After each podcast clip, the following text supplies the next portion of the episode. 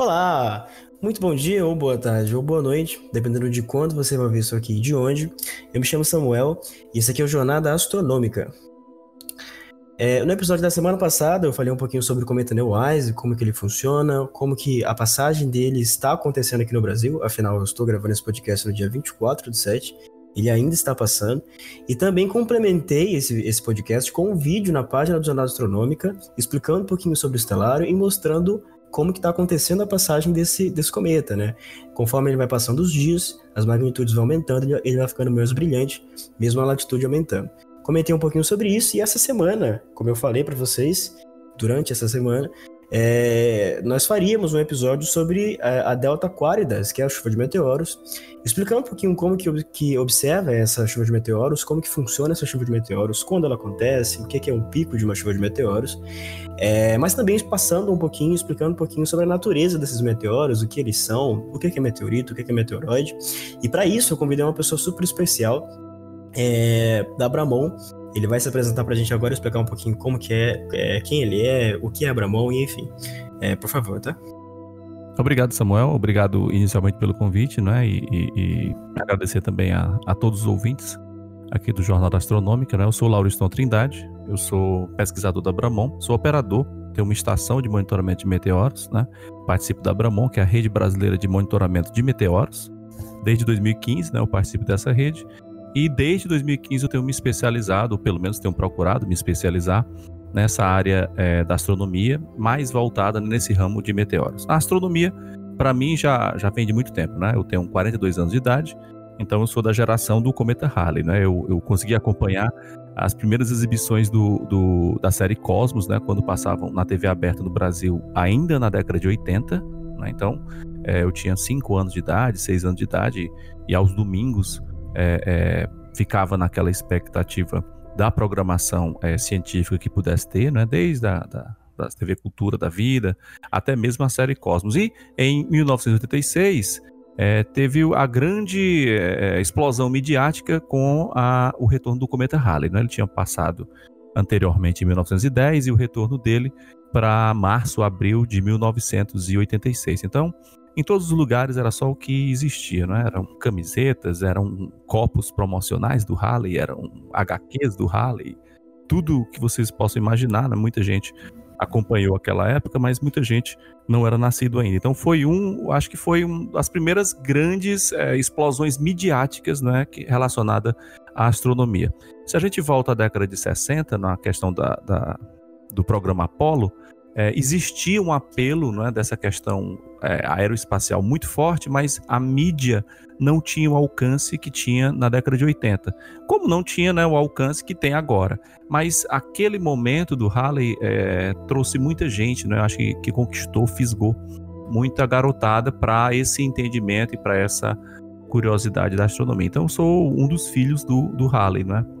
naquela geração da década de 80 que passou a se interessar. É tanto que eu troquei, né? Eu fiz uma, a, tive a brilhante ideia de trocar um Atari 2600, né? Que a minha mãe ia comprar um Atari 2600 e eu disse não, eu não quero um Atari, eu quero uma luneta, né? E foi assim que as coisas começaram. Eu troquei um Atari, veja só, troquei um Atari por uma luneta e aquela luneta eu levava para todos os lugares, né? Era criança assim que estava em todo todo momento estava com aquela luneta observando Lua tentando ver alguma coisa em Júpiter tentando localizar os anéis de Saturno e aquilo acabou polarizando e dinamizando ali a minha vizinhança né?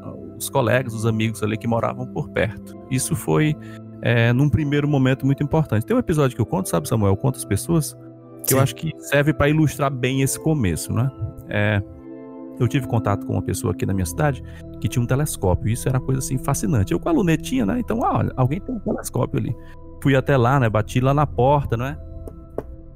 Cheguei lá e olha, eu soube que você tem um telescópio, eu queria dar uma olhada, sabe que eu sou criança, sou muito interessado nessa questão de astronomia, então eu gosto muito do Carl Sagan e tudo, deixa eu ver o telescópio aí, pode ser que eu consiga descobrir alguma coisa, deixa eu dar uma olhadinha, eu quero pelo menos olhar, não quero nem colocar o olho no telescópio, eu quero apenas ver como é que é um telescópio de verdade que não seja na enciclopédia Barça. Deixa eu dar uma olhadinha aí. Aí o, o rapaz lá olhou para mim e disse: Ó, oh, você é uma criança. criança só serve para quebrar as coisas. Você cresce, compra seu telescópio e pode olhar à vontade. e fechou a porta. Meu Deus. Então aquilo ficou na minha mente, né, eu decidi, não, então eu vou. É, o que é que eu posso fazer? Eu vou crescer e comprar realmente, né? Tanto que é, a partir de 2013 a gente começou as observações públicas aqui na cidade. Né? Eu e mais amigos montamos um grupo, um clube de astronomia aqui e começamos a colocar telescópios na praça pública, justamente para é, oportunizar né, que mais gente pudesse ter, ter acesso, e, e, isso foi alavancando mais e mais contatos na astronomia. Até que em 2015 eu, eu tive contato com a Bramon e montei uma estação aqui em casa, né, uma câmera de vigilância, uma câmera simples que fica apontada para o céu e fica monitorando é, os meteoros durante toda a noite. No dia seguinte, através de um, de um programa, a gente verifica o que é que é falso positivo, é? separa o, o, tudo que foi de vagalumes, corujas, é, aviões, deixa somente os meteoros para a gente fazer é, as análises e a partir daí a gente começar a acumular dados para estudos e pesquisas. Tanto é que em 2017, depois de acumulado é, um, uma quantidade por volta de 40 mil meteoros que a gente já tinha, é, e por ação inicial do Marcelo Zurita, né, que é membro da Bramon e é presidente da Associação Paraibana de Astronomia, é, ele percebeu que existia, né, numa constelação específica, constelação do Grou, um ajuntamento de meteoros que ocorriam sempre na mesma época em cada ano. Ah, em 2014 eles ocorriam no começo de junho, é, em 2015 eles ocorriam no começo de junho, e aquilo era muito suspeito, sabe, Samuel? A gente Sim. ficou na suspeita que aquilo poderia ser uma, uma chuva, chuva de, meteoros. E vou abrir agora um parênteses para explicar um pouco aí para os ouvintes o que é uma chuva de meteoros. A chuva de meteoros é, um, é uma ocorrência onde vários meteoros parecem surgir de um mesmo ponto do céu. Para caracterizar uhum. a chuva de meteoros, a gente tem algumas condições, sabe? É, uma delas é, ela tem que ocorrer ciclicamente, né, uma chuva regular. Estou falando de chuvas regulares. É, ela tem que ocorrer ciclicamente em datas próximas, né, ou datas equivalentes ano após ano. E aqueles meteoros têm que parecer surgir de um mesmo ponto do céu. Esse ponto Sim. a gente chama de radiante. Né? Então, é, a chuva Perseidas, que acontece é, em agosto, os, o radiante dela está na constelação do Perseu e os meteoros parecem surgir de lá. A Delta Aquáridas do Sul, que a gente vai entrar em mais detalhes daqui a pouco, ela surge na constelação de Aquário, sempre naquela mesma época, por volta do uhum. pico dela, né, o máximo da ocorrência, por volta do dia 28, 29 de julho a cada ano. Então, o que o Marcelo Zurita percebeu naquele momento é que aquele grupo de meteoros poderia significar a existência de uma nova chuva de meteoros. Porque quando ele fez a verificação no catálogo é, oficial, ele percebeu que não existia nenhuma chuva catalogada naquela região específica. E aquilo deixou todo mundo de orelha em pé. Poxa, a gente pode ter esbarrado. Descoberto uma chuva, né? Uma é, nova chuva, de meteoros. E aquilo seria uma coisa inédita no Brasil, né? É, já existiam quase mil chuvas de meteoros é, catalogadas, isso em 200 anos praticamente dessa ciência formalizada, mas nenhuma descoberta por brasileiros. Era uma chance maravilhosa. A grande dificuldade que a gente teve naquele momento é porque existia essa possibilidade, esse extremo potencial, mas a gente não sabia ainda como é que a gente desenvolveria uma pesquisa para provar que aquilo era realmente uma chuva de meteoros. Então, a gente começou do zero. Pegamos todos os artigos possíveis que caracterizavam, que descreviam como é que você faz uma é, caracterização ou validação de uma chuva de meteoros para ler. Infelizmente ou felizmente, à época, o Carlos de Pietro, que era outro pesquisador que estava nesse momento com, esse, com essa busca, e o Marcelo Zurita estavam atarefados com bastante é, é, trabalho. E eu estava desempregado. Naquele Sim. específico momento eu estava é, absolutamente desempregado. E eu sempre comento que algumas pessoas é, nessa situação de, de, angústia, de desemprego, acabam se afogando né, no álcool. E eu resolvi me afogar na matemática, não é? tomei para mim, tomei para mim a pesquisa, perguntei a eles se eles tinham é, referências, se eles tinham os artigos e começaram a me passar. Fiz o download de tudo isso e comecei a ler eram por volta de 30 artigos, é, todos em inglês, não tinha publicações, não tinha nada é, é, em português e nem mesmo é, em inglês que tivesse sido feita é, especificamente ne, nesse tocante por brasileiros, né? não, não tinha, não tinha nada aqui. A gente tinha algumas caracterizações, mas não de validação de descoberta de chuva de meteoros. Então, me apeguei a esses artigos e fiquei durante algumas semanas tentando entender como é que era esse processo. Quando eu entendi, aí eu fui para os cálculos, né, uma história já, já clássica, eu já conto é, é, muitas vezes, mas provavelmente alguns ouvintes não, nunca ouviram essa história. É, eu me apeguei a esses cálculos e, e, fiquei durante dias e dias executando manualmente, né, era lápis, borracha e papel, executando esses cálculos astronômicos, tentando no universo de é, 732 meteoros localizar os que tivessem similaridade orbital, quer dizer, quais eram aqueles que tinham órbitas que seriam suficientemente similares para a gente considerar que eram de um mesmo grupo. Porque quando a gente tem uma chuva de meteoros, uma característica importante deles é que eles seguem uma mesma órbita. Né? Eles têm uma velocidade parecida quando adentram a Terra. Por isso que eles parecem surgir de um mesmo ponto do céu, porque eles estão seguindo todos eles uma mesma trilha. Trilha essa que foi deixada por um asteroide ou por um cometa. Né? Quando a gente tem, como você falou, né? na, na, na semana anterior você falou sobre o Neowise, então a, a, aquele brilho estonteante, aquela estética do cometa, justamente por conta da coma, da cauda dele, Aquela cauda nada mais é, na verdade são duas caudas, né? Mas nós temos a, a cauda mais visível, que é a cauda de poeira, nada mais é do que partículas mesmo do cometa que são ejetadas porque ele sofre o aquecimento ao se aproximar do Sol e desprende aquele material no espaço. Aquele material continua seguindo a órbita do cometa é, é, grosso modo, uma analogia, Sim. é como você estivesse na estrada e de repente tem um caminhão caçamba à sua frente que vai deixando aquele detrito, que vai escapando aquela poeira da carga dele. Uhum. É, grosso modo seria equivalente a isso, né? Você tem um cometa que vai passando e vai deixando aquela poeira, aqueles detritos para trás. Mas aquele material não fica parado no espaço, ele continua a órbita um pouquinho atrasado, mas ele continua a órbita do cometa. O que acontece é que, por vezes, a depender da geometria desses objetos, asteroides, cometas, a Terra cruza esse material, a Terra cruza essa trilha. E quando esse particulado entra na atmosfera, eis os meteoros. Os meteoros Exatamente. são nada mais, nada menos do que o brilho gerado pela entrada dessa partícula, que está a alta velocidade, né, uma alta velocidade cósmica que a gente chama, então, aquela entrada comprime os gases da atmosfera, esses gases comprimidos. Né, para quem já viu trabalho lá na física, sabe que quando eu exerço trabalho, comprimo um gás, eu acabo elevando a temperatura. Só que essa temperatura chega a um ponto de plasma onde eu tenho emissão atômica, é, onde eu tenho emissão molecular, porque fica tão elevada a energia que eu consigo fazer transições eletrônicas. Quando os elétrons retornam às suas órbitas, eis o brilho e a gente consegue avistar. A galera vai lá, faz um pedido, né, quando viu o meteoro, mas por baixo dos panos, assim, nas engrenagens da física, é isso que está acontecendo. A gente teve um asteroide ou cometa que deixou esse detrito, a Terra alcançou essa esteira de poeira, a partícula entra, comprime o gás, comprime o gás, né, numa, numa compressão adiabática, gera aumento de temperatura, emissão atômica, a gente vê o brilho faz um pedido, não é isso? um grande pedido, né? É interessantíssimo já, é, é, você já começou é, introduzindo pra gente que existe essa diferença, né?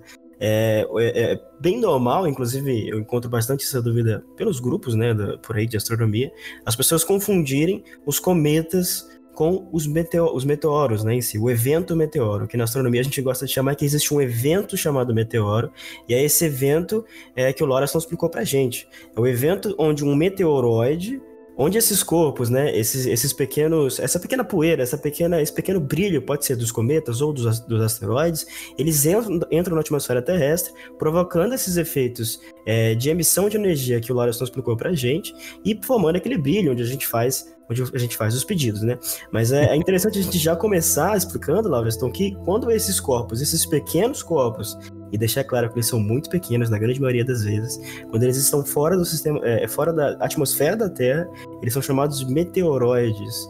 E quando alguns deles conseguem entrar na atmosfera da Terra, eles e cair na Terra, né, sofrer um impacto com a Terra, a gente chama de meteoritos.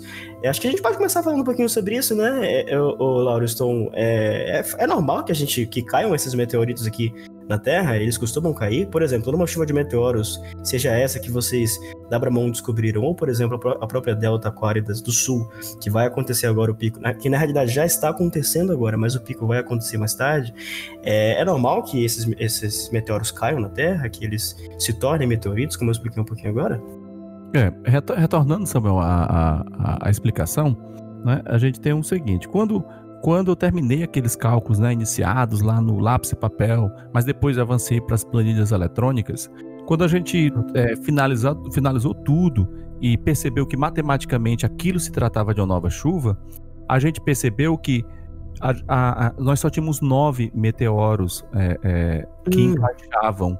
Então, no meio daquela multidão toda de registros, a gente só tinha nove caracterizando que aquela chuva que foi descoberta era uma chuva pequena, era uma chuva fraca, não é? eram poucos é, meteoros que ocorriam. O que é que isso poderia significar? Que o objeto que gerou aqueles detritos poderia ter passado pela órbita da Terra, nas proximidades da órbita da Terra, há muito, muito tempo e aquele detrito já se espalhou, diluiu no espaço, né? A densidade daquelas partículas foi diminuindo, porque eles têm o um movimento deles no espaço Sim. e foram se espalhando. Né? Outra coisa que poderia indicar é que o objeto que gerou não desprendeu tantas partículas assim. Uhum. Foi realmente uma poeirinha que, que escapou, gerando uma ocorrência de pequena intensidade. A, a, chuva, a, a chuva descoberta, né? É, pela Bramon, as duas primeiras chuvas foram uma chuva do Grow, que é a Epsilon Gruids, e uma chuva do Cinzel, que é a August Celides. A chuva do, do Grow teve o máximo em junho, dia 11, e a chuva do Cinzel, foi a segunda chuva descoberta aqui no Brasil, é, tem o máximo no dia 5 de agosto. Que, e a chuva fica na constelação do Cinzel, como eu disse. Mas também é uma chuva fraca. A, a, a diferença para SDA, que é a, a Delta Aquáridas do Sul, é que ela é considerada uma chuva mais intensa. A Sim. quantidade de meteoros por hora que, que acontece é maior. Então, uhum. as chuvas também têm essa distinção. É, você fez a pergunta: é comum? Qual é a frequência? Qual é a quantidade? São toneladas por dia de material que adentra na atmosfera. Nós temos toneladas. É claro que isso aí é uma estimativa estatística, né? não existe ninguém para pesar todo esse material para ter certeza de quantas toneladas foram, mas existem estimativas da ordem de 100 toneladas por dia de material que entra é, na atmosfera, né? material interestelar, poeira, é, material cometário, asteroidal que está aqui na vizinhança e que gera esses detritos que acabam entrando na atmosfera. Como você disse, a maioria é muito pequena. Não é? um, um grão de areia, um, um, um meteoroide, uma partícula do tamanho de um grão de areia, ela consegue é, é, um brilho suficiente para a gente ver né, aqui da superfície.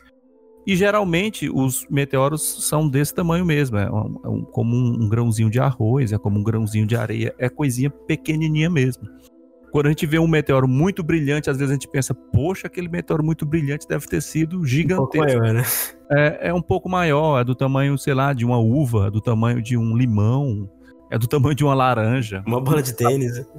É, um, um meteoroide do tamanho de uma laranja já é muito brilhante, né? Porque a quantidade de plasma que ele gera, às vezes consegue gerar uma esfera é, que tem 2 metros, que tem 3 metros de diâmetro né, e é bastante grande. Então, se você imaginar que a gente consegue ver uma lâmpada que é pequenininha a uma grande distância, a vários quilômetros, imagina que você tem uma bola de fogo né, com 2 metros de diâmetro e você consegue ver a muitos quilômetros de distância também. Então, é, geralmente, é, é, é essa a ocorrência. Nós temos muita ocorrência de meteoros é, gerados por partículas bem pequenas, e à medida que esses tamanhos vão aumentando, a estatística vai diminuindo. É tanto que um, um grande meteoro como aquele de Chelyabinsk em 2013, a estimativa é que ele ocorra uma vez a cada 100 anos, um meteoro daquele tipo. Né? Porque quanto maior, é, menos ocorrência nós temos. Mas toda noite a gente tem uma certa quantidade, né? Existe o que é chamado né, na, no meio astronômico de, de background, né? De meteoros, é, que é uma poeira constante que existe e que você não consegue associar a chuva de meteoros nenhum, mas que toda noite você tem ocorrência de meteoros. No caso da SDA, no final desse mês. A gente tem uma chuva que é considerada intensa, né? E o interessante é que essa chuva ela não vem sozinha, porque a gente tem a chuva também do peixe austral e tem a chuva do capricornídeos que acontecem juntas. Essas três chuvas ficam entre 28 e 30 de julho, o pico dessas chuvas. Então, é, é muito comum você ver meteoros das três numa mesma noite de observação. E para quem não tem muito costume, acaba confundindo, né? Pode achar que é, o meteoro do peixe austral foi de Capricórnio, o meteoro de Capricórnio foi de Aquário, porque são constelações relativamente próximas e Sim. que pode gerar alguma confusão. O bom é que para o hemisfério sul nós temos historicamente uma quantidade menor de chuvas de meteoros intensas, né? As grandes chuvas de meteoros elas ficam é, no hemisfério norte e aqui para o hemisfério sul nós temos é, poucas ocorrências. A SDA é uma boa chuva e bem visível aqui no Brasil. Né? Ela fica em torno de menos 17, né? a declinação dela, então fica aproximadamente, né, o zênite dessa chuva fica ali na região que cruza Mato Grosso, o limite entre Mato Grosso e Mato Grosso do Sul, e Minas Gerais, Espírito Santo. Quer dizer, para o Brasil inteiro, é um radiante que fica bastante alto no céu e facilita a observação e a gente consegue ver bastante meteoros dessa, dessa chuva. Exatamente. Então, para quem nunca viu uma chuva de meteoros ou para quem já observou, já viu algum brilhozinho passando no céu bem pequeno, é, a gente já pode falar, diferenciar esse, esses pequenos detalhes, né? Os cometas são diferentes de meteoros, gente. São eventos diferentes. Ah, é, é, verdade. São tamanhos é, diferentes. É uma observação importante que acontece muito essa confusão, realmente. A gente tem é, é, alguém que avista um, um cometa ou, ou registra e confunde com o meteoro e vice-versa, né? Por que, que o meteoro. Por que, desculpa, por que, que o cometa fica. aparece vários dias, né? Por que, que ele simplesmente não passa? Igual o meteoro é, é, passa pra gente? Fica essa dúvida pra muita gente, né? Felizmente a gente percebe ele lentamente, né? Quando a gente percebe esse deslocamento lento no céu é porque ele está bastante distante da gente, né? Ele também está em órbita é, é, do Sol. Ah, vamos, vamos pegar a referência da Lua, né?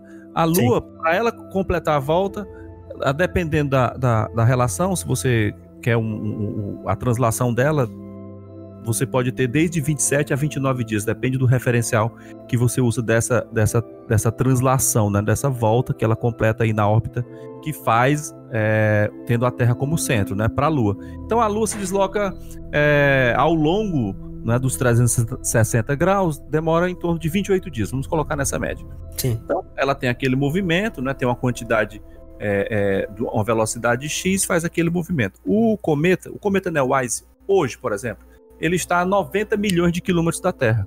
Então, Sim. ele tem uma velocidade razoável, em torno de, de 36, 38 quilômetros por segundo, mas por conta dessa grande distância, a gente percebe um deslocamento muito pequeno. É como você está no, no, no, numa região em cima de uma montanha e você verifica os carros lá embaixo na cidade, o deslocamento deles parece muito pequeno, por mais rápido que eles estejam. Né? Dentro daquele panorama todo, aquela amplidão toda que você consegue ver, aquilo parece muito, muito pouco, né? Parece muito lento. Parece que ele está bem, bem lento, né? É, parece que ele está lento, mas é por conta da distância, né? O efeito é, de perspectiva gera isso. Se um cometa passasse rápido, ele estaria passando bem perto da Terra, né? Então a recomendação é corra para as colinas, né? Porque ele está vindo aí e vai arrasar tudo. Então que bom que ele está lento, né? Mas, mas que bom que ele está longe. É, que bom que ele está longe.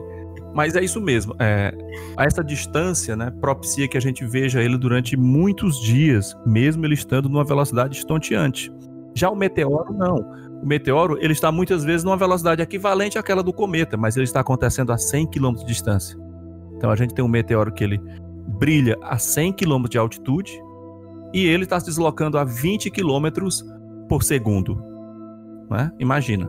Então, em 5 segundos ele percorre 100 km. Então, ele iria praticamente do zênite até um, uma elevação de 45 graus em 5 segundos. Seria um deslocamento bastante rápido no céu. O meteoro, ele parece mais rápido porque ele está mais próximo. Simplesmente isso. Simplesmente isso. Quando a gente vê uma. Quando a gente está na, na, cabeceira de uma pista, próximo a, a um ponto de, de decolagem ou de pouso de um avião, quando ele passa sobre a gente, passa bem rápido. Quando ele está lá nas alturas, a 12 km de altitude, ele vai passando aparentemente mais lento no céu. É só um efeito de perspectiva. Então, Quando a gente fala, ah, o cometa vai ser visível durante uma semana ou duas semanas, é isso mesmo. A gente tem até o, o, um dos recordes de visibilidade de cometas foi o Hale-Bopp, né, em, em 97, em 1997, que ele ficou visível por 18 meses.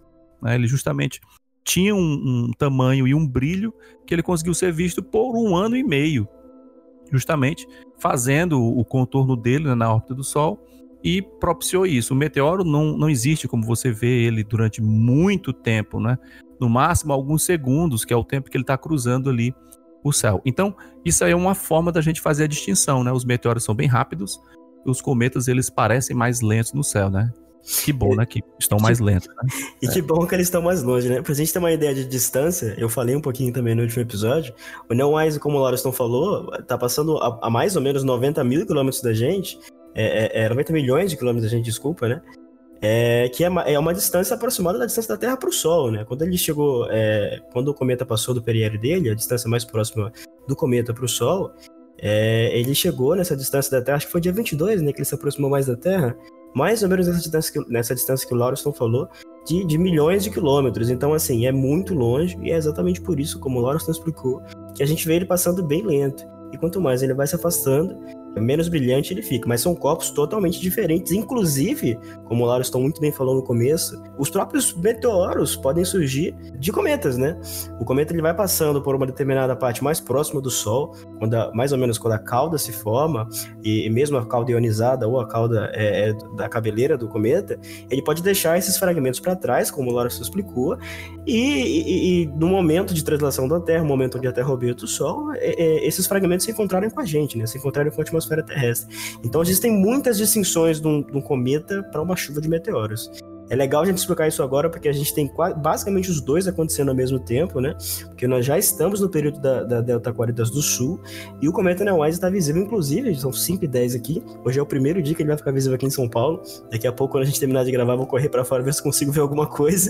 Senão, vou esperar mais uns dias para colocar o telescópio. Mas é exatamente isso, né? Então, um é bem diferente do outro, os eventos são bem diferentes do outro. Da perspectiva terrestre, a gente pode ter essa confusão, mas é, são coisas bem diferentes. Mas é, acho que a gente pode começar a falar um pouquinho agora, é, é, Lauriston, da diferença de cometas para asteroides, né? Os dois, eles podem dar, podem gerar é, meteoros, os dois podem gerar meteoros pra gente, mas qual é a diferença principal, assim, se você pudesse falar de um, de um cometa para um asteroide, eles estão próximos da Terra também? Ou os dois estão distantes? Eles também orbitam em volta da Terra? Mas um, um cometa a gente vê aquela cauda bonita, como, como a gente já falou, mas um, um asteroide não. Qual seria essa, essa perspectiva principal? É, a diferença, a diferença básica, sabe, Samuel, é, é justamente esse aspecto, o aspecto cometário. O que é, que é o aspecto cometário? É você observar o objeto e perceber uma difusividade, né, assim, uma, um, um aspecto difuso, justamente é, é, pela emissão de, de, de, gases que estão sublimando por conta do aquecimento. Então, é, muitos cometas, quando estão distantes do Sol ainda, se eles forem observados por telescópio, eles têm um aspecto asteroidal. Eles estão lá inertes, estão lá dormentes, né, estão dormindo, e eles têm um aspecto de um asteroide. O que seria esse aspecto do asteroide? Eu tenho um contorno bem definido, eu não tenho nenhum brilho difuso, justamente caracterizando que não tem nenhuma emissão de material particulado, não tem geração de cauda, nada disso. Uma, seria uma pedra, simplesmente uma pedra gigante, um metal gigante, orbitando algum, alguma órbita, né? seguindo alguma órbita. Sim, exatamente. Só que acontece que muitos objetos são descobertos e são classificados inicialmente como asteroides, e depois que ele se aproxima do Sol, ele começa a emitir esses gases e as pessoas que estão observando, opa, comunicam lá pro para o Minor Planet Center que ele tem um aspecto cometário. Então, se outros observadores confirmarem isso, eles mudam a classificação de asteroide para cometa. Então, um cometa necessariamente tem que ter a emissão desse material, formando uma coma, não é que chama. Não necessariamente uma cauda, porque às vezes, por conta da geometria das órbitas, a cauda pode ficar para trás dele ou para frente dele, né? E, e o observador na Terra não conseguir detectar. Mas se ele tiver esse aspecto difuso, a gente já pode tratar ele como é, é, um aspecto cometário e a partir daí tentar mudar a classificação daquele objeto. Muitos asteroides são, na verdade, o núcleo, é o que sobrou de antigos cometas. Porque a cada vez que esses cometas se aproximam do Sol e esse material vai aquecendo e vai liberando essa partícula, vai liberando essa poeira e, e o gelo vai sublimando, é, vai acabando esse material. Então, depois de sucessivas passagens perto do Sol, esse material se extingue, ele acaba. E sobra apenas o núcleo, né, o miolo, né, o centro é, do cometa, que muitas vezes tem apenas um aspecto rochoso e que não tem mais nenhuma atividade, não existe mais nenhuma emissão. Então, muitos cometas é, terminam nessa situação. E muitos asteroides que existem já foram descobertos antes já foram cometas. Né? Tem órbitas é, é, muito inclinadas, porque a, a, grande maioria dos asteroides eles têm uma baixa inclinação orbital, eles praticamente ficam na mesma inclinação que o plano do sistema solar. Né? Muitos desses asteroides estão no cinturão principal, né, que fica entre Marte e Júpiter. Quando você encontra asteroides com uma órbita muito estranha, quer dizer, uma órbita retrógrada, que ele está no movimento contrário do movimento dos planetas, é? no seu giro no Sol, quando ele tem uma inclinação muito grande, está muito fora do plano do sistema solar, provavelmente esse asteroide era um antigo cometa, mas que extinguiu todo o material. É, é, aproveitando o gancho desse assunto cometa asteroide e trazendo para a chuva de meteoros SDA, é, antigamente, até algum tempo, associava-se que o cometa gerador, né, que o corpo parental gerador da SDA, da Delta Aquaridas do Sul, era o cometa 96P, né, por conta de, de similaridades orbitais entre os meteoros da chuva, comparando a órbita desses meteoros com a órbita dos cometas, localizou-se que poderia ser o 96, 96P, o cometa gerador. Então, ele passaria pela, pelas proximidades da Terra, liberaria aquele material, aquele, aquele particulado, e a Terra, quando cruzasse, acabava é, gerando esse material. Hoje tem um entendimento diferente, não é? Hoje não está mais associado ao 96P. Existe essa semelhança, essa, essa proximidade orbital, mas hoje já, já está acreditado a um asteroide, o 2008 Y12. Né? É, um asteroide foi descoberto é, no finalzinho de 2008 e ele encaixa muito bem com a órbita dos meteoros do SDA. Então, esse esse meteoro, ou desculpe, esse asteroide 2008 Y12, que é o gerador da chuva SDA, ele agora já está é, consagrado nesses estudos, né? Como é que como é que a gente faz essa verificação? A gente pega os dados orbitais dos meteoros de uma chuva e verifica com a base toda, né, todos os asteroides e cometas descobertos até hoje, faz a verificação, existe alguns critérios de similaridade que tem que ser atendidos. Quando você atende a esses critérios, você vai para integradores, né, uma parte computacional pesada. Antigamente rodava tudo em Fortran, hoje em dia a gente já tem C++ e Python para rodar isso e começa a fazer uma integração retroativa eu começo a voltar no tempo todo o sistema solar e verifico se o asteroide candidato e a chuva de meteoros mantêm essa similaridade. Isso é um, é um trabalho bem interessante. A gente está fazendo esse trabalho é, mais recentemente na Bramon.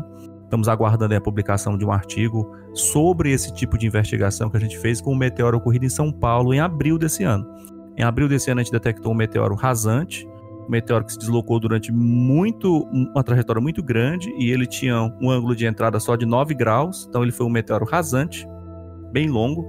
As câmeras da Bramon registraram ele por 12 segundos, né, que é um tempo bastante alto é, para meteoros. Muita coisa e, mesmo. A gente pegou esses dados do meteoro e começamos a fazer a investigação e localizamos é, os asteroides que são é, é pai né, e, e, mãe desse, desse meteoro.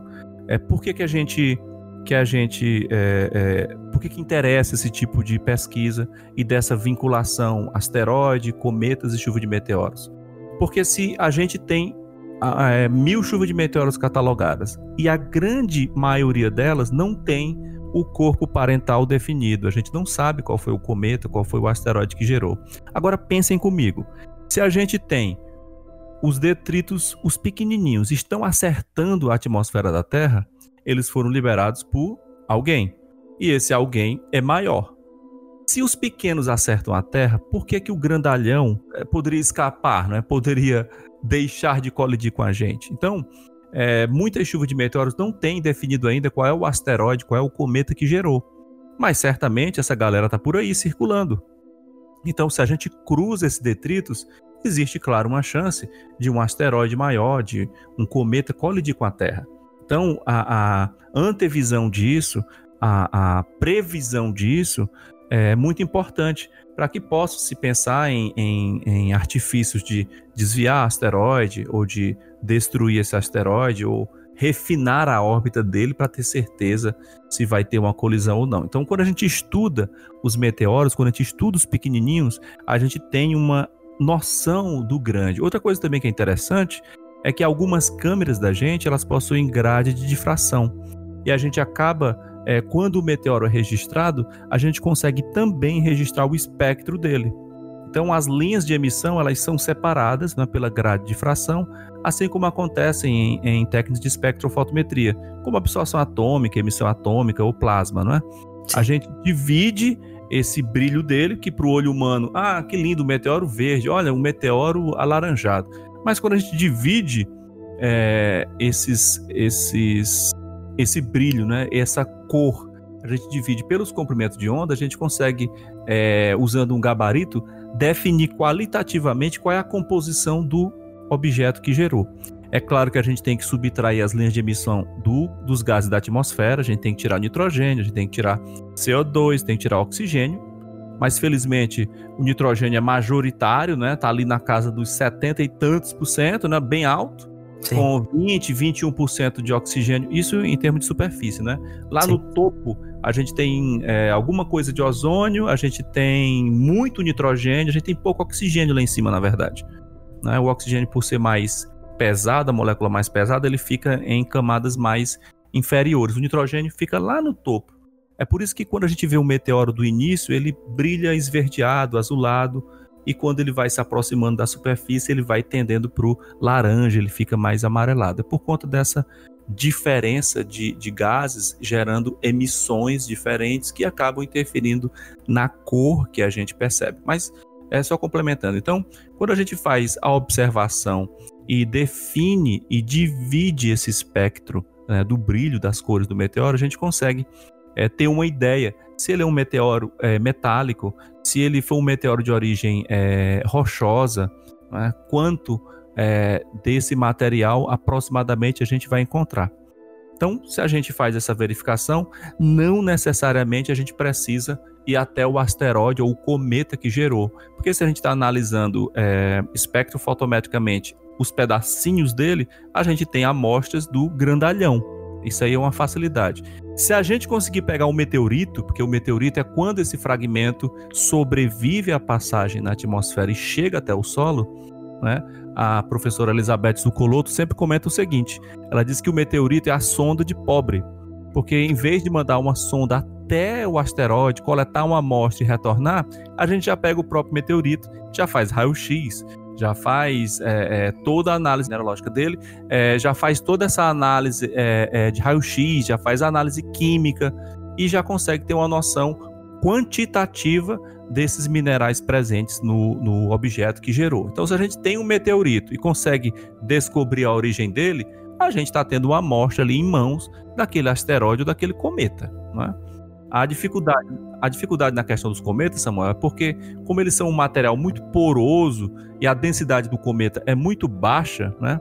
Alguns cometas têm densidade menor que da água, então ele é um material muito frágil. Quando ele entra na atmosfera, geralmente ele se desintegra todo, ele é todo consumido. É diferente de um, de um meteoro né, gerado por um corpo metálico, que ele vai sobreviver à passagem e vai chegar até o solo. Então, se a gente tem é, o material cometário, ele tem muito gelo, ele tem muito material congelado de, de, de, de gases congelados, ele não tem essa resistência mecânica e nem tem a resistência à abrasão mesmo toda não quando ele entra na atmosfera. Ele geralmente é, desaparece, ele vaporiza, ele sublima na atmosfera. A gente não consegue ter boas amostras de cometas, né? Eles desintegram, mas de metálicos eles sobram e ficam de boa.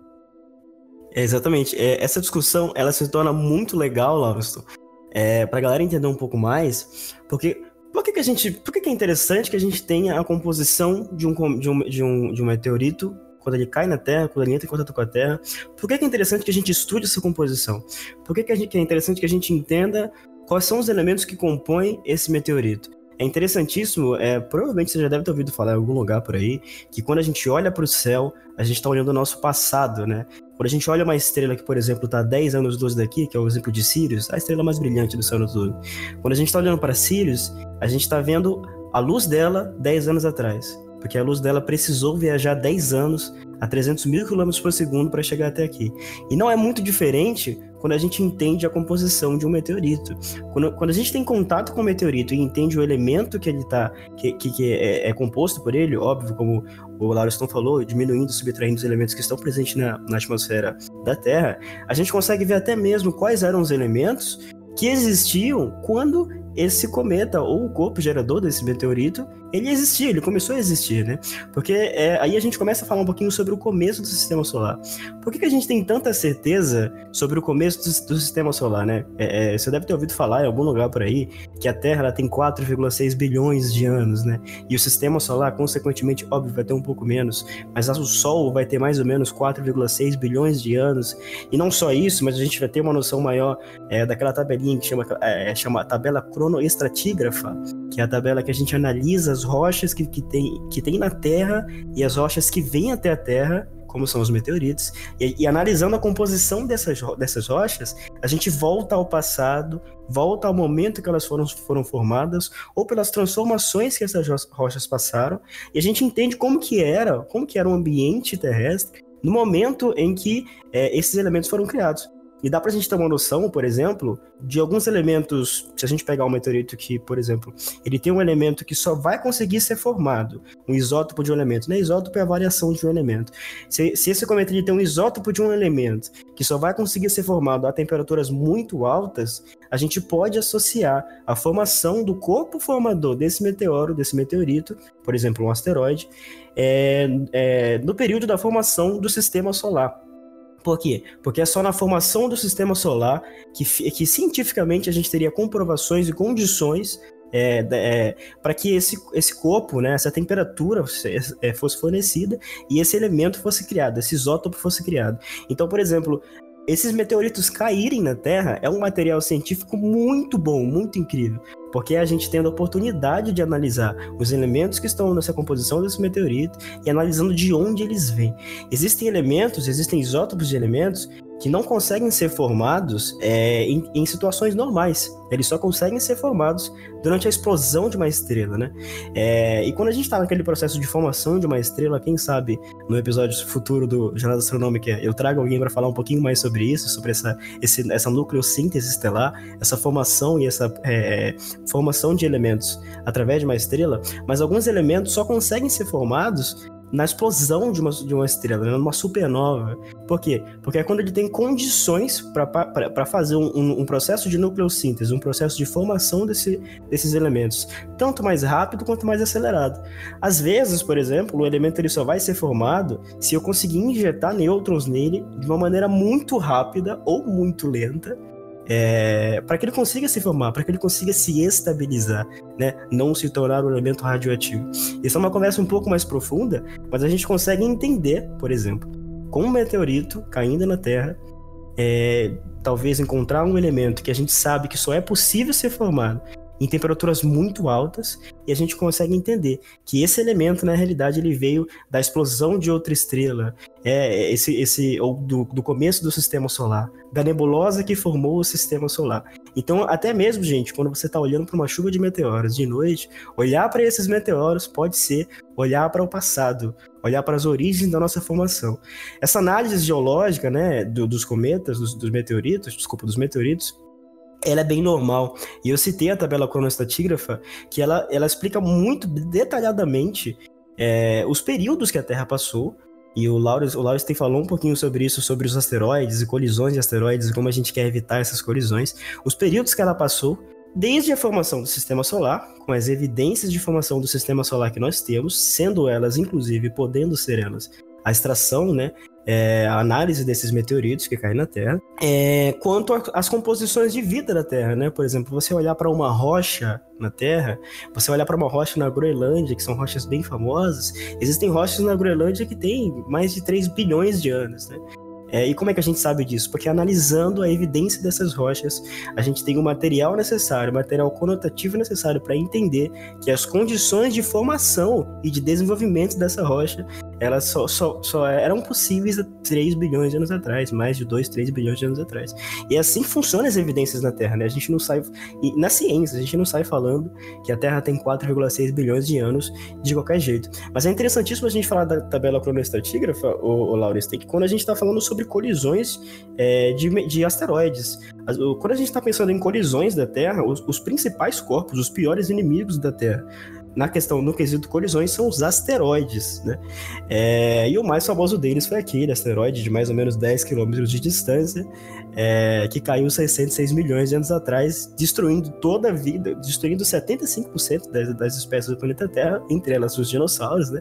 Que eram os predadores, o topo da, da, da, da cadeia alimentar na época, e resultando na vida humana, né? Acho que a gente pode falar um pouquinho mais sobre, sobre esses asteroides, o, o, o Laurens tem nessa questão a gente consegue analisar é, eles antes, mas será que a gente consegue, por exemplo, como é que a gente consegue evitar que eles caiam na Terra?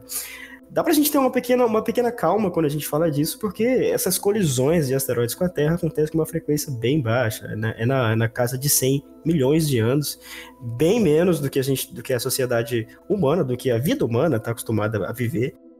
Mas assim, a cada 100 mil anos a gente tem uma colisão dessa. É, mas a gente pode falar um pouquinho mais sobre isso, né? Esses asteroides, é normal que eles caiam na Terra? É possível evitar? Eles é, são é, passivos de, de, de, de, detecção antecipada ou até mesmo um, de, de, alguns metros? É, você, conhece algum metro de, de proteção a esses asteroides? É, isso é um, é, um, é um assunto que sempre gera muita, muita curiosidade, né? muito interesse das pessoas. Mas é um assunto também muito complexo e complicado, porque é, os grandes asteroides, os grandes cometas, eles conseguem ser detectados com muita antecedência, justamente por serem muito grandes. Eles acabam refletindo melhor a luz do Sol e você consegue detectar eles com antecedência.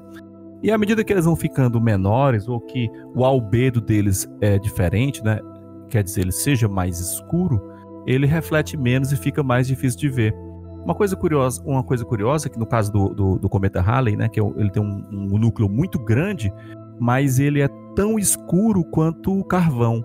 Né? O aspecto dele, o albedo dele é extremamente é, é, é, baixo, então ele reflete muito pouco. A gente consegue ver por conta da emissão dos gases que acabam gerando aquela pluma que é iluminada pelo sol e você vê a cauda dele, ele brilha, ó, que bonito. Mas o núcleo dele em si, ele é tão escuro quanto o carvão. Ele é bem escuro, então se ele não tivesse aquela atividade, seria difícil de detectar ele. Ainda tem esse porém. Não é, não é somente o objeto ser grande que a gente conseguiria detectar. Ele também tem que ser reflexivo, né? ele tem que ter um brilho é, que permita que a gente veja. Existem muitos é, surveys, existem muitos é, telescópios no mundo que estão fazendo essa vigilância. Aqui no Brasil, a gente tem o trabalho de quatro é, observatórios é, é, amadores, né? Que trabalham nessa vigilância, né? Um dos mais eficientes é, desses observatórios é o SONIR, né, que fica em Oliveira, no interior de Minas Gerais, né, é, é, mantido, são três astrônomos amadores que trabalham nele, né, um, mantidos pelo Cristóvão Jacques, e ele tem muitas descobertas de asteroides, né, e de cometas também. Esse ano já teve a descoberta de um, que é o C2020J1, que é o cometa descoberto pelo SONIR, e ele em 2019 descobriu o asteroide 2019 OK, esse asteroide foi descoberto com um dia praticamente de antecedência para ele passar é, é, tirando tinta da Terra. Ele passou muito perto mesmo, né? Passou por volta de 38 mil quilômetros de distância. E ele foi detectado é, com um tempo muito é, é, apertado, foi só um dia. Até hoje, de todos esses asteroides monitorados, aconteceram é, quatro quedas que foram detectadas antes do impacto. Né? Até hoje, somente quatro asteroides foram detectados antes. E detectados com 11 horas antes do impacto, 16 horas antes do impacto. É complicado porque nesse período é difícil você faz, é, tomar providências, né? O que a gente tem que fazer, sabe, Samuel, é ampliar a vigilância, né? melhorar esses equipamentos para que a gente consiga detectar é, esses objetos mais distantes do que consegue detectar hoje.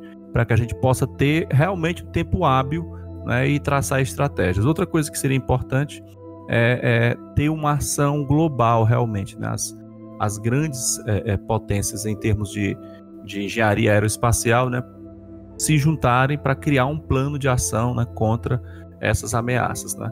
Não existe nada é, efetivo e eficiente né, é, testado. Eles vão fazer alguns testes, sim. É, e até é importante essa questão do meteorito, porque é, a partir do momento que você consegue a amostra desses cometas ou consegue a amostra desses asteroides, você tem a composição, você tem a densidade dele, então você pode estimar com mais precisão qual é a massa total desse objeto. Porque imagine que você tem um, um grande asteroide que tem um quilômetro de diâmetro. Para você deslocar ele utilizando algum propulsor, você vai é, é, retornar os conceitos de física lá da quantidade de movimento, né? Então, se eu vou acoplar, digamos, uma turbina, alguma ação, um motor para desviar ele, eu vou ter que gerar um deslocamento, né? Que tenha equivalência com a massa que eu vou deslocar. Se eu vou usar uma propulsão por gás, eu vou ter que usar uma massa de gás suficiente, né? Que seja equivalente àquela massa do asteroide que eu quero deslocar. É assim que funciona né? essa, essa questão. Eu vou ter uma inércia muito grande e vou ter uma quantidade de movimento muito grande do asteroide e é difícil você fazer esses, esses desvios, né? Existem testes sendo feitos, mas é, a gente está meio assim à deriva, né? É, uma imagem é, pode parecer estranha, mas ela também é muito real, né? A gente está na nossa órbita, né? O, o, sistema solar já foi mais caótico, né? Felizmente, a época dos grandes impactos é, passou há muito tempo, né? A gente está numa certa calmaria espacial e a tendência é que quanto mais tempo passe, mais tranquilo né, fique o sistema solar, porque esses objetos vão sendo varridos, né? Júpiter faz uma. limpa uma, uma certa região, né? o, o Sol acaba absorvendo, tem material que cai mesmo no Sol, não consegue é, é, completar a órbita. Então, não existe muitas definições, sabe, Samuel, a respeito desse assunto. É um assunto que tem que ser explorado, né? É tanto que a gente anualmente se engaja no Asteroid Day para fazer esse tipo de, de, de, chamamento, né? Entrar em contato com as pessoas, falar sobre os eventos recentes, né? Comentar isso com as pessoas, porque é um entendimento que tem que ser mais geral, né? Para que é, no futuro a, a, geração atual se dedique né, a criar uma ferramenta que seja computacional, que seja da engenharia aeroespacial para isso, porque é só questão de tempo, né? Em algum momento vai existir uma colisão grande, né? Isso aí não é, é, é sensacionalismo, não é exagero. Vai acontecer em algum momento isso. A gente não sabe quando, né? Mas vai acontecer porque historicamente tem acontecido. E, e, tem muitos objetos próximos à Terra. Né? Dos objetos monitorados até hoje, não existe nenhuma colisão é, é, próxima, né? assim, definida, ou que vai acontecer. Não existe. E às vezes a galera fala assim: ah, mas se a NASA souber, a NASA vai encobrir, a NASA vai. Não tem nada disso, pessoal. O céu é bem democrático nesse aspecto. Se você montar um telescópio, tiver qualidade, você consegue monitorar também. Né? É muito difícil você esconder um asteroide no céu. Né? Você, a NASA não vai lá e pintar ele, disfarçar, ou encher ele de espelhos para ele. Não, não vai, não vai fazer isso. Então, é, eles podem até saber com mais antecedência do que o restante dos, dos observatórios. Mas tem gente que trata como se a NASA fosse a dona do pedaço, dona de tudo. Não é. A gente tem um monte de agências espaciais em outros é, lugares. Nós temos observatórios aqui no Brasil que descobrem cometas, que descobrem asteroides, que podem apontar para os asteroides descobertos e ajudar a definir a órbita, ajudar a verificar se a órbita é aquela mesma que estão dizendo. Então, é, não tem muita, muito sentido dizer que existe essa forma de acobertar ou de esconder, não. A gente está numa época que está muito é, acessível, né? um, um, um, astrônomo amador. É claro que tem que ter algum um recurso a mais, mas nós, como eu disse, nós temos quatro observatórios amadores aqui no Brasil que fazem detecção e descobriram né, asteroides e cometas. Então, não, não é uma coisa muito restrita e mágica, não, tá? A gente fala assim, até esqueça a NASA, né? A NASA não é a única agência espacial do mundo. Existe a ESA, que é a Agência Espacial Europeia, existe a EB, que é a Agência Espacial Brasileira, existem muitas agências e muitos é, pontos de, de, de, de, laboratórios astronômicos, amadores astronômicos, que podem fazer esse trabalho. Né? É aquela coisa, A, a NASA não vai conseguir esconder um asteroide vindo na direção da Terra. A gente ela esconde por dois dias e dois dias depois alguém descobre. É assim que funciona. É assim que. É, foi como o Laura tem disse, né? O céu é bem democrático mesmo. É, acho que é interessante a gente terminar essa parte de, de meteoritos, o, o Laura falando sobre um dos outros mais incomuns, mais possíveis é, é, é sentidos, né? De, de formação desses, desses meteoritos. Existe, existe a possibilidade é, de alguns meteoritos virem, inclusive, de planetas rochosos, obviamente, é, não só os asteroides, ou até mesmo a Lua. Existem meteoritos que vêm da Lua e existem meteoritos que vêm de Marte, principalmente de Marte, né? É, vai até aquela, aquela perguntinha, se você fizer essa pergunta para alguém, é, de onde você acha que vem mais meteoritos? Vem mais de, de Marte ou da Lua?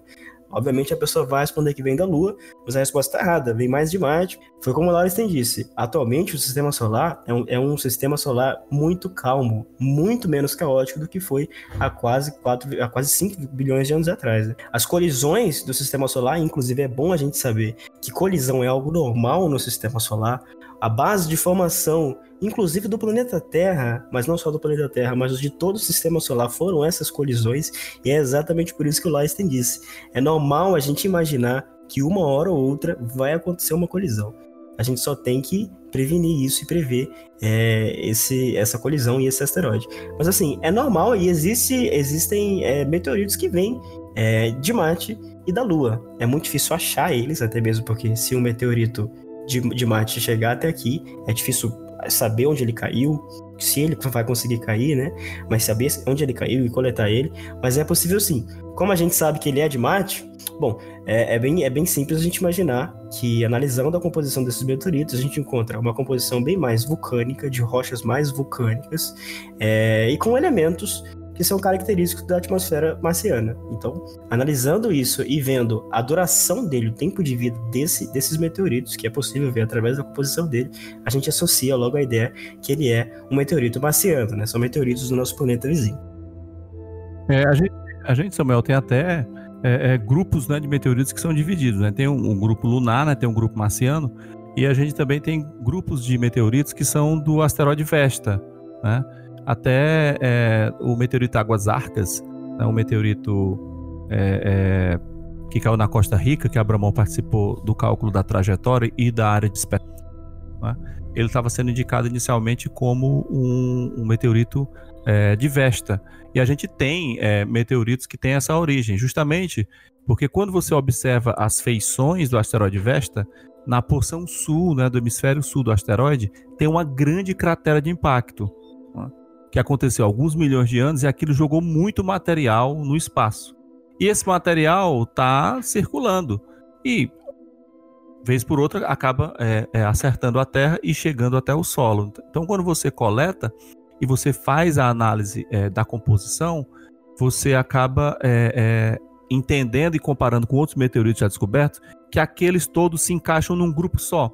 Inicialmente percebeu-se que aqueles vários meteoritos de várias regiões diferentes, em épocas diferentes, eles tinham a mesma composição, então eles provavelmente seriam de um mesmo é, é, corpo formador, né, seriam fragmentos de um mesmo objeto.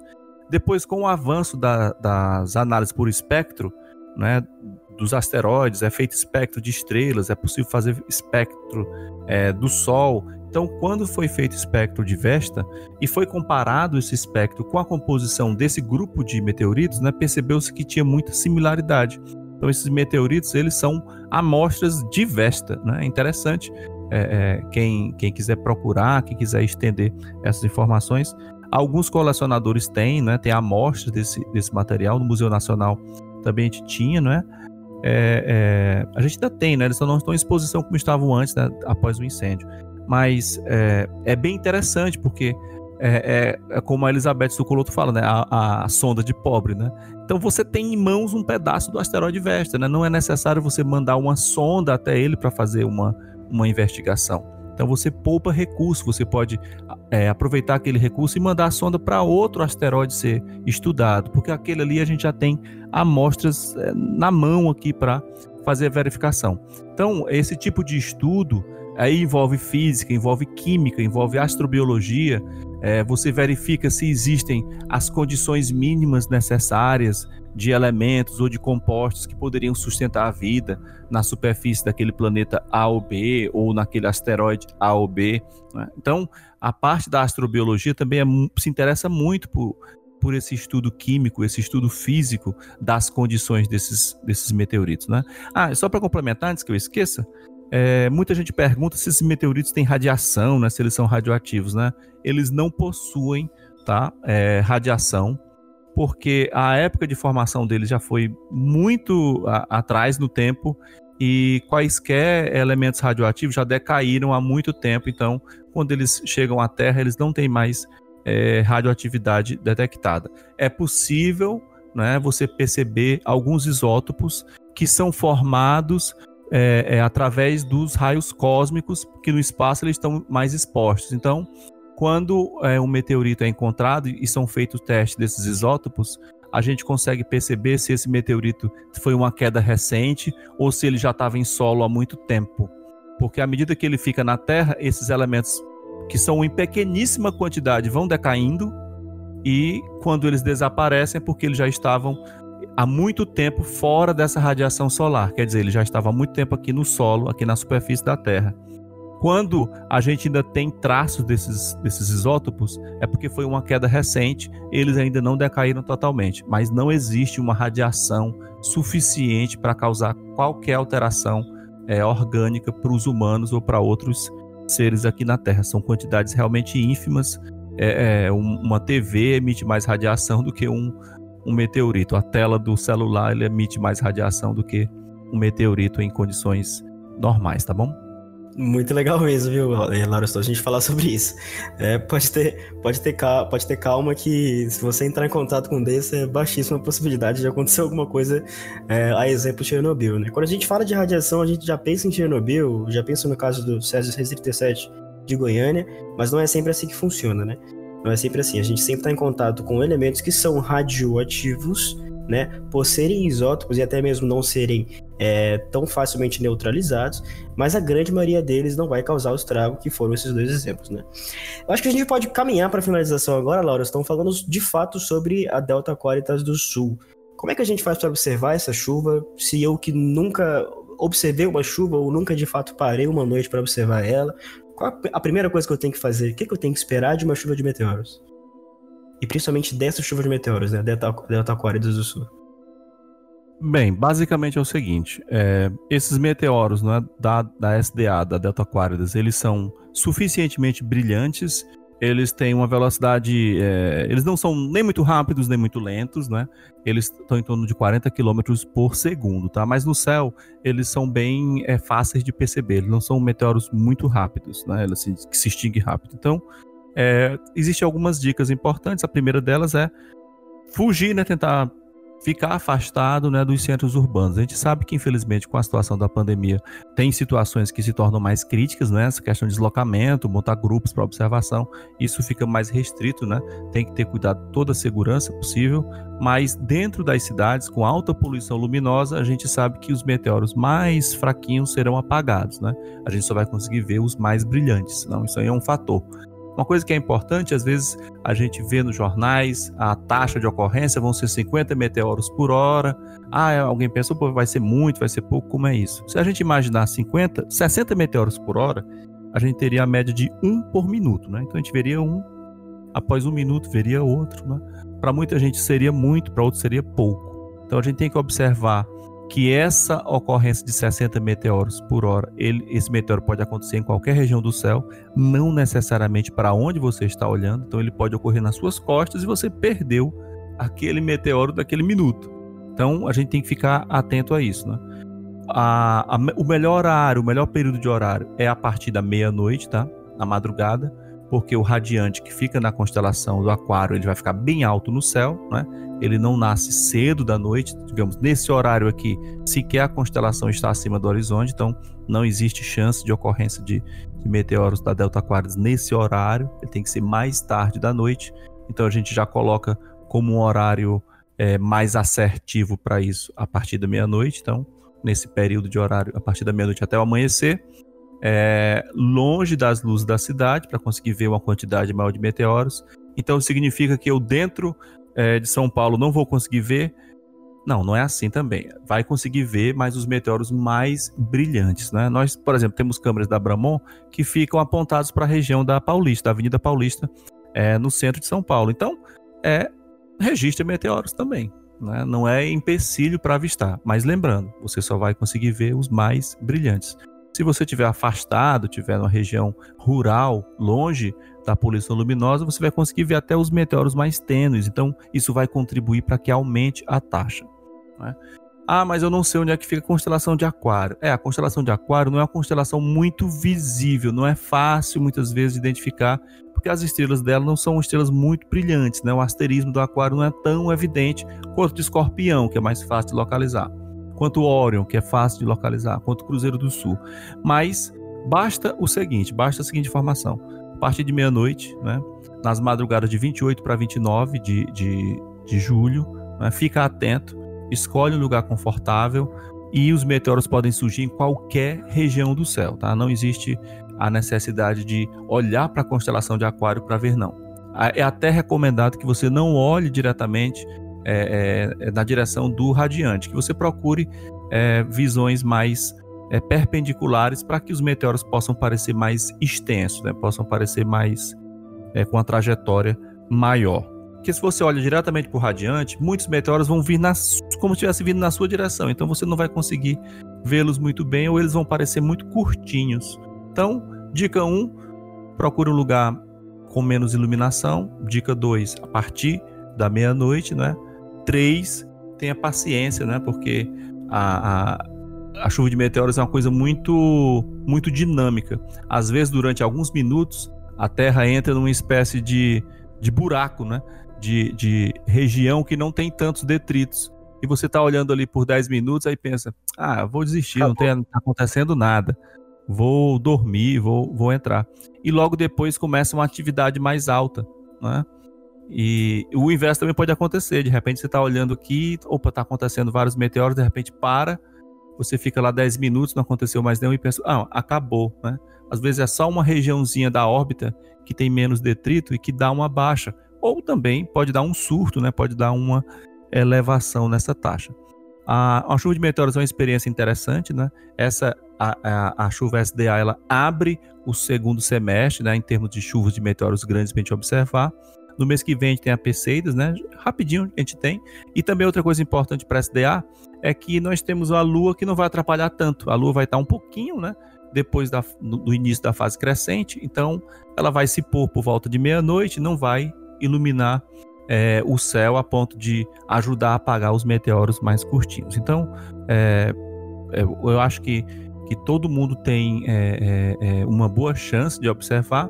É uma chuva que entra no, no hemisfério sul no inverno, né? A gente está no, no, período do inverno no hemisfério sul, onde a nebulosidade, principalmente nessa região centro-sul do, do, país, ela é menor, né? No nordeste do Brasil, a gente tem o litoral do nordeste com muita nebulosidade, então para muita gente nas capitais fica impossibilitado de observar. Mas no centro-sul, praticamente é, do norte da Bahia para o sul, é, é, a partir de Tocantins, Goiás, Mato Grosso, a gente tem uma tendência, né, de um céu mais claro, um tempo mais seco, as noites mais frias, né? Mas a gente tem uma tendência de um céu mais limpo e de possibilidade de boas observações para todos. É, é, uma, como o Laros muito bem disse, uma chuva de meteoros muito boa para quem nunca parou para ver. Então, assim, é, é, da madrugada do dia 28 pro dia 29, pega uma cadeira, ou então, se você puder, coloca um colchão na sua casa, no seu quintal, se você tiver uma área aberta. Gasta duas horinhas ali, fica de meia-noite a duas da manhã, sabe? Coloca uma música, chama alguém para assistir, faz alguma coisa para comer, desliga as luzes da sua casa para você ver mais o céu.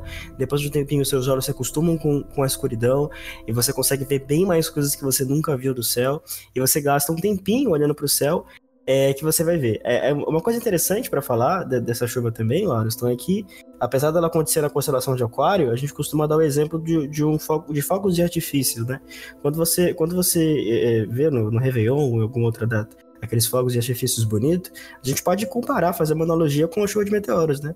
Quando esse fogo de artifício ele estoura, é, é, ele, ele lança para todos os lados aquele brilho, né? E a gente vê que no centro dele, no ponto onde ele se origina, não é, de fato, o melhor lugar para a gente ver. Mas ao, ao redor, nas bordas, nas, nas, extremidades desse, desse fogo de artifício, você consegue ver vários daqueles brilhos, né? A gente pode pensar mais ou menos assim para a chuva de meteoros. Apesar de dele acontecer na constelação de Aquário, é como se a gente estivesse vendo um fogo de artifício, né? As pontas dos meteoros eles vão estar passando para todas as direções.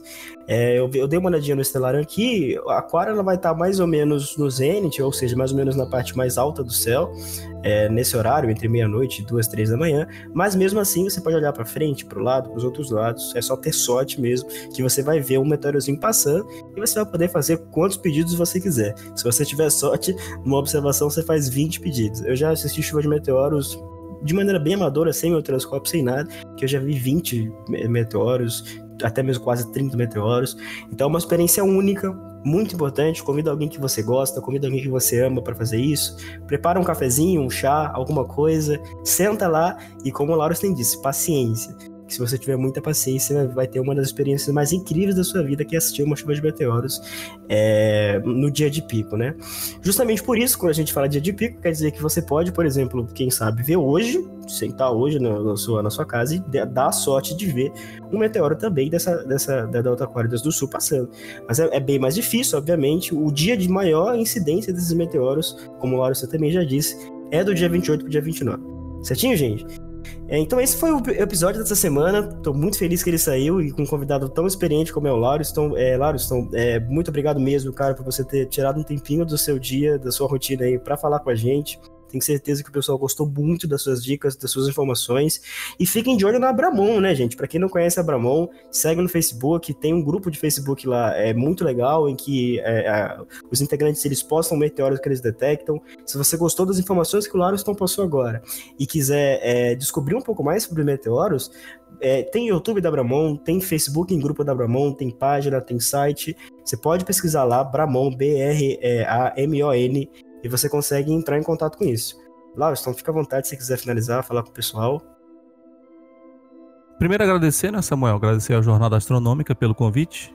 Né? É, foi um bate-papo muito, muito bom. Eu, eu gosto muito de conversar, né? Então me sinto bem, bem à vontade nesse tipo de, de mídia, né? É o podcast voltando e é sempre muito é, desafiador. A gente está numa época onde a, a, mídia ela se esforça muito para vender a imagem. Quando a gente trabalha com podcast, a gente tem que é, é, ter mais jogo de cintura para poder passar as informações sem a mídia né, é, é visível, mas tentando é, detalhar, tentando é, informar da melhor, melhor maneira possível, né? E até mesmo dando dicas para que os ouvintes possam fazer suas próprias pesquisas e se engajar nesse mundo da astronomia. Repito, é, agradeço ao, ao, Samuel o convite, né? agradeço ao Jornal da Astronômica, agradeço a todos os ouvintes né, que estão é, é, acompanhando, né, que estão é, interessados.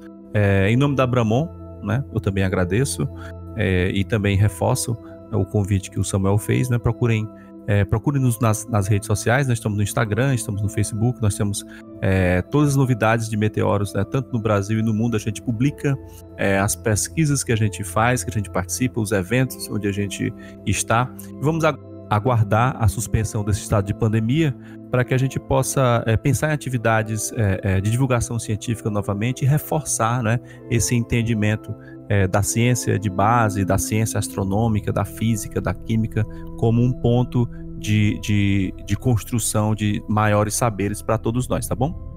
Muito obrigado, Samuel. Mais uma vez agradeço ao Laurestein pelo tempo dele. Eu espero que vocês tenham gostado. Isso é astronomia, isso é uma chuva de meteoros e isso é divulgação de ciência. É, mais uma vez eu peço que vocês apoiem o pessoal da Brabon e apoiem o Jornada Astronômica. Compartilhe se você gostou desse, desse conteúdo. Não é fácil fazer, não é fácil que o Laurestein tenha tempo de, é, é, de fazer esse tipo de coisa, outros convidados tenham tempo de divulgar, mas divulgação da ciência é uma paixão nossa e é uma coisa que a gente gosta de fazer. Então, é, muito obrigado a vocês que ouviram. Esse aqui é o Jornada Astronômica e até semana que vem.